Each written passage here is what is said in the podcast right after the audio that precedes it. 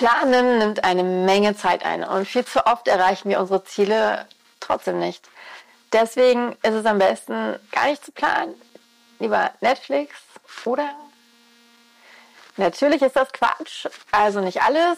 Ähm, egal. Äh, warum es für mich die aller, allerbeste Entscheidung war, mit dem Plan meines Autorinnenlebens anzufangen und das bis heute fast fünf Jahre lang durchzuziehen und ganz sicher auch noch weiter durchzuziehen, das erzähle ich dir heute. Hi, ich bin Andrea, Autorin und Self-Publisherin und nehme dich an dieser Stelle mit in meine Welt zwischen den Worten. Und heute in meinen Kopf, denn der ist einfach wahnsinnig chaotisch. Das äh, Chaos im Kopf, das verbindet mich wahrscheinlich mit ganz, ganz vielen von euch, weil kreative Menschen, so wie ich sie kenne, in aller Regel chaotisch sind. Und das in ganz, ganz vielen äh, Bereichen und Belangen.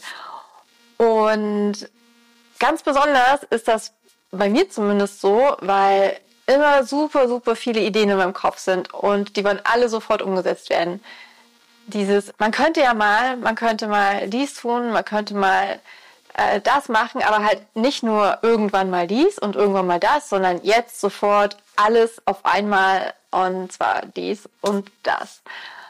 Und daraus entwickelt sich in meinem Kopf so ein Gedankenknäuel, was einfach ähm, als Ganzes betrachtet überhaupt keinen Sinn ergibt.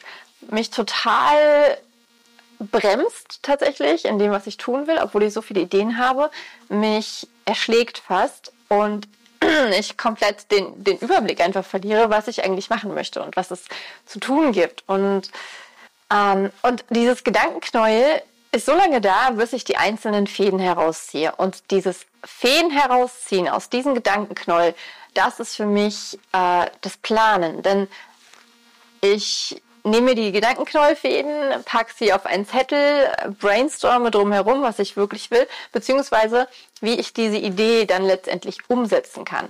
Und wenn ich das nicht mache, dann fange ich tausend verschiedene Sachen an, weil ich ja natürlich in etwa eine Ahnung davon habe, was ich wie tun könnte.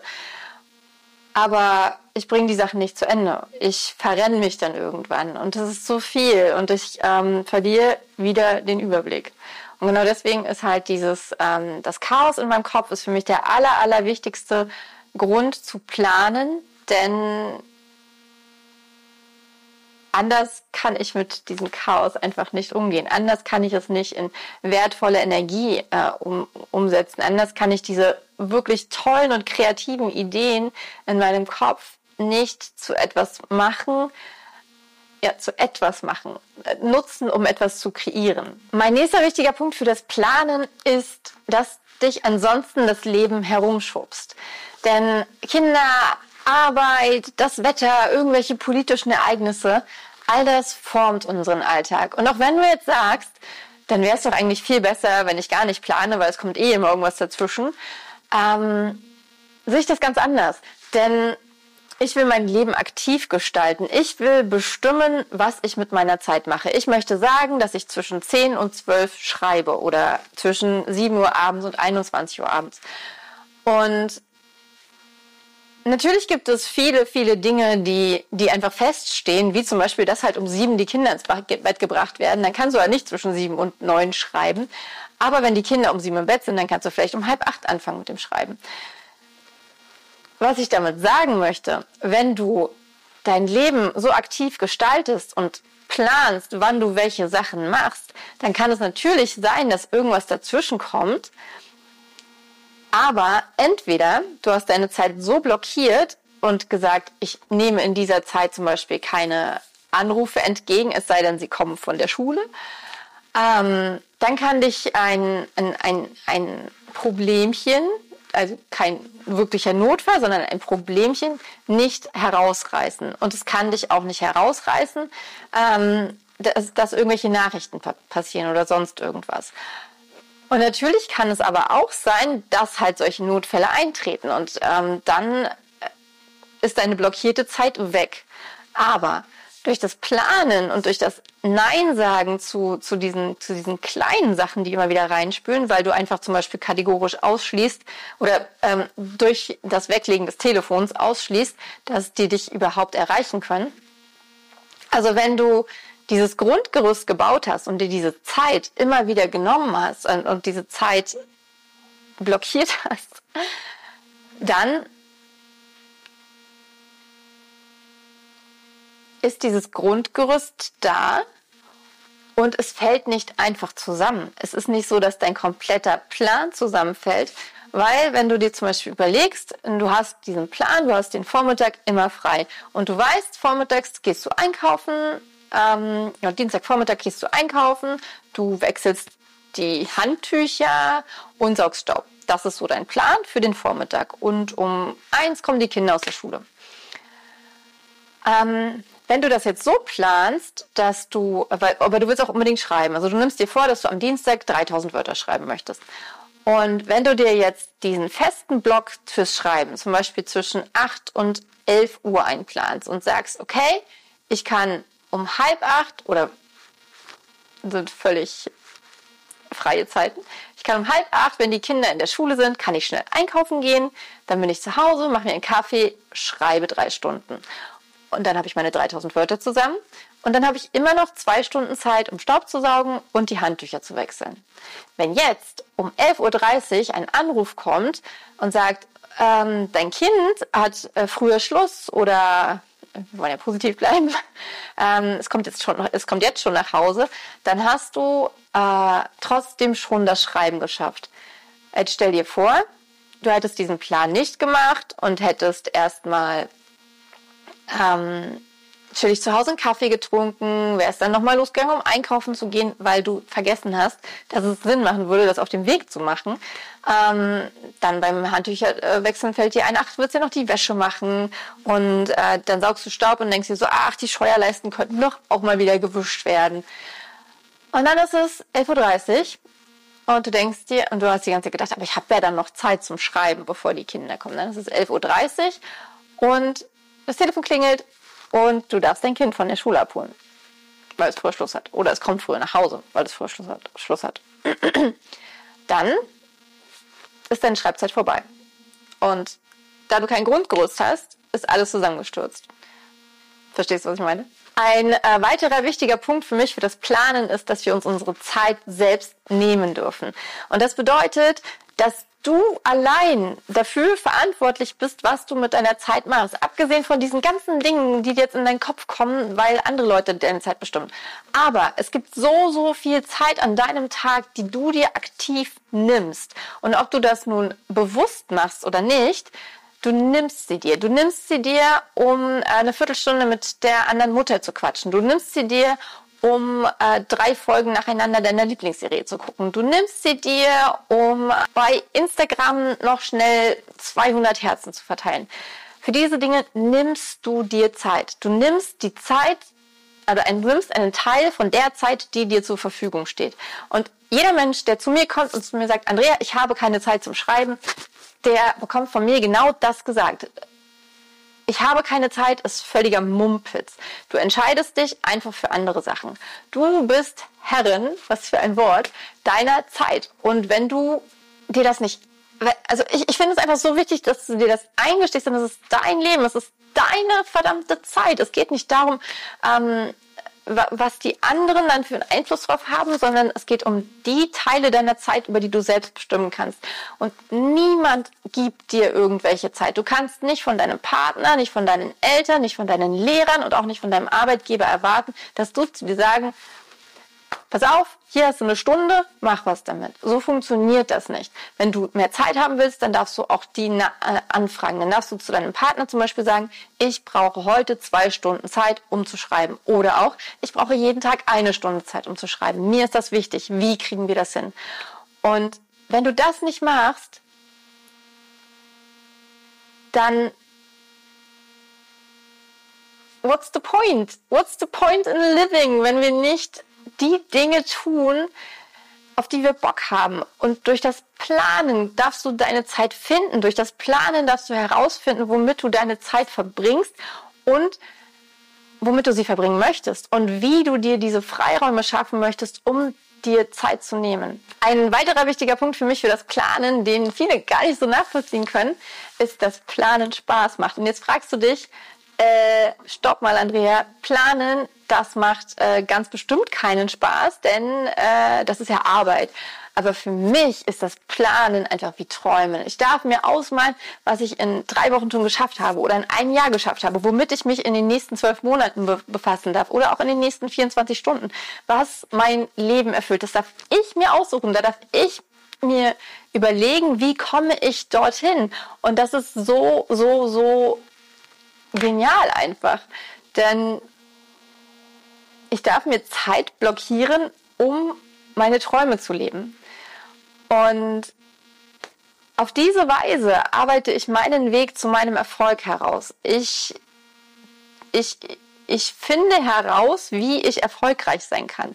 Das ist das, was das Planen für mich so wertvoll macht, weil ich in dieser Zeit, in der ich plane, ähm, finde ich heraus, wie von dieser kleinen Idee, wie, wie, oder wie ich, wie ich diese Idee realisieren kann, wie ich diese Idee in, in Schritte umwandeln kann. Und diese Schritte dann und ich und dann plane ich, wann ich mir Zeit nehme, um diese Schritte zu gehen. Und das ist einfach so wahnsinnig gut. Und natürlich gibt es super viele verschiedene Systeme, auf, äh, in denen man planen kann. Und und und manche sind einfach super anstrengend und da hat keiner Bock drauf. Aber es gibt auch Systeme und das darfst du halt für dich finden, mit denen das Planen, wo man sich einfach wohlfühlt, wo man weiß, okay, das ist flexibel genug für mich oder das ist auch strukturiert genug für mich. In diesem System kann ich mich zurechtfinden und in diesem System kann ich meinen Erfolg planen. Und eine wirklich wunderbare Sache ähm, beim Planen, finde ich, ist auch, dass man ja, in der Reflexion, das macht man beim Planen, man guckt halt, was habe ich geschafft? Und du siehst dann, welchen Erfolg du hast. Und du siehst auch, was du noch lernen darfst. Du, du, du siehst die Fehler, die du gemacht hast. Und du siehst die, ähm, die Dinge, die nicht funktioniert haben. Und du kannst im nächsten Schritt dann diese Sachen nehmen, die nicht funktioniert haben und kannst sie kannst sie besser machen, kannst, kannst dir überlegen, wie du sie besser machen kannst, kannst dir überlegen, ob das überhaupt was für dich ist.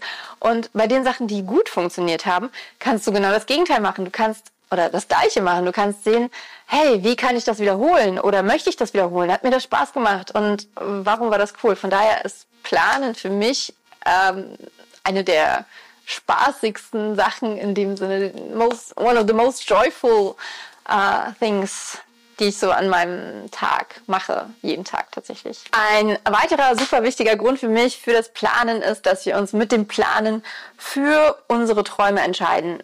Es ist wie eine Verpflichtung mit uns selbst. Wir verpflichten uns dazu, ähm, ja, ja zu sagen.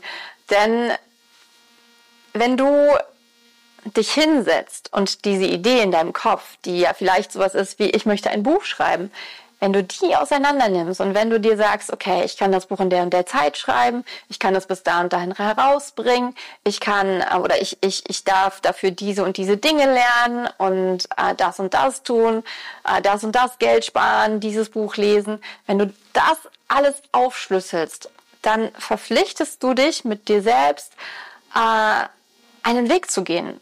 Und zwar, du verpflichtest dich nicht, ein Ziel zu erreichen, sondern du verpflichtest dich, ähm, diesen Traum zu leben, auf dieses Ziel zuzugehen. Und das ist so ein krasser Grund, weil es, es dir eine gewisse Sicherheit gibt. Es gibt dir eine, eine gewisse, im Englischen sagt man Accountability. Das heißt, du dir gegenüber hast, ähm, musst dich rechtfertigen, wenn du dich nicht an deine Ziel, also wenn, wenn du diese Schritte nicht gehst.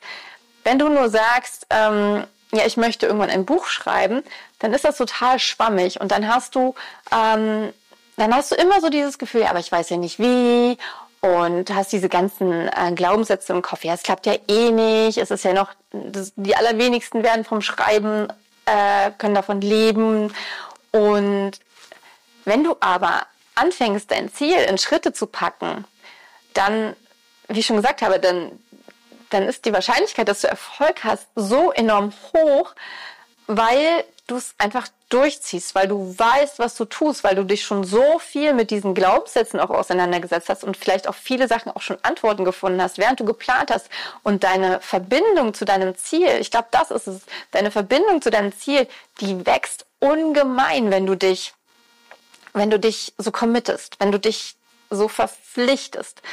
Ähm, das Ziel wird immer mehr zu deinem Ziel. Es ist nicht mehr dieses schwammige, ich will ein Buch schreiben irgendwann, sondern es ist, ich will mein Buch schreiben. Sorry, das war gerade laut, glaube ich.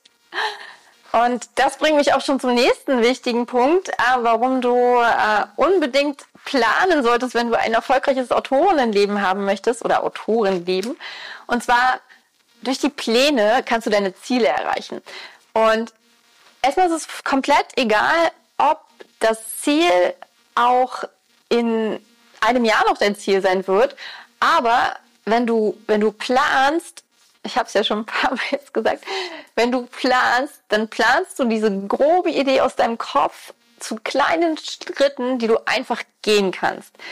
Und diese kleinen Schritte sind das, was dich deinen Traum leben lässt. Und du gehst dann deinen Weg und irgendwann kommst du eventuell bei deinem Ziel an. Wenn es ein Buch schreiben ist, ist es hoffentlich so, aber vielleicht merkst du auf dem Weg auch einfach, dass du keinen Bock hast und lieber mh, statt dem Sachbuch dazu schreiben möchtest, lieber äh, Blogartikel schreibst oder Zeitungsartikel oder sonst irgendwas. Das kann ja auch sein.